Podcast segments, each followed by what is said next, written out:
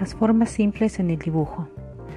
Una de las bases a la hora de aprender a dibujar es dominar la reproducción de formas simples, o lo que es lo mismo de los cuerpos geométricos primarios, cuyas proporciones cumplen unas reglas básicas.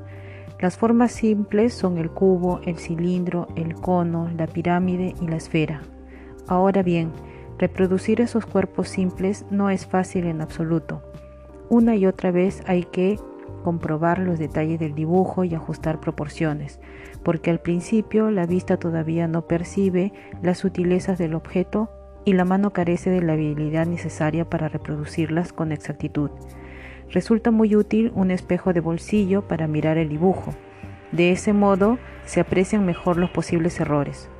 Otro sistema de probada eficacia para detectar fallos es darle la vuelta al dibujo, al estar de cabeza abajo, las imperfecciones saltan a la vista enseguida.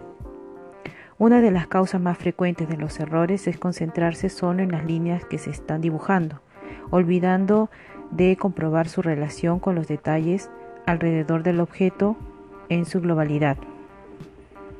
El cubo está formado por seis cuadrados iguales dispuestos en ángulo recto en un, un lado contiguo. El aspecto del cubo en perspectiva es distinto según cual sea su posición con relación al espacio determinado por los planos horizontal y vertical.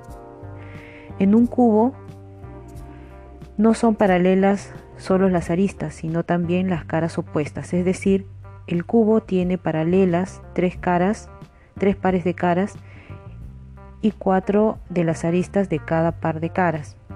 De manera que al dibujar un cubo hay que tener bien en cuenta que las direcciones hacia las que convergen sus aristas son tres. Eh, dicho de otro modo, el cubo tiene tres puntos de fuga. El de punto de fuga es el concepto de la geometría descriptiva y los puntos de fuga de un cubo situado en el espacio pueden coincidir.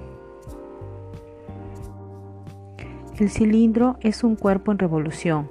Si se hace girar un rectángulo o un cuadrado sobre uno de los lados y sobre un eje paralelo a cualquiera de ellos se obtiene un cilindro. Un cilindro regular está cerrado por arriba y por abajo por círculos del mismo radio. La superficie del cilindro está formada por las líneas rectas más cortas que unen entre sí los bordes de ambos círculos. Todas estas rectas son paralelas y equidistantes al eje de rotación.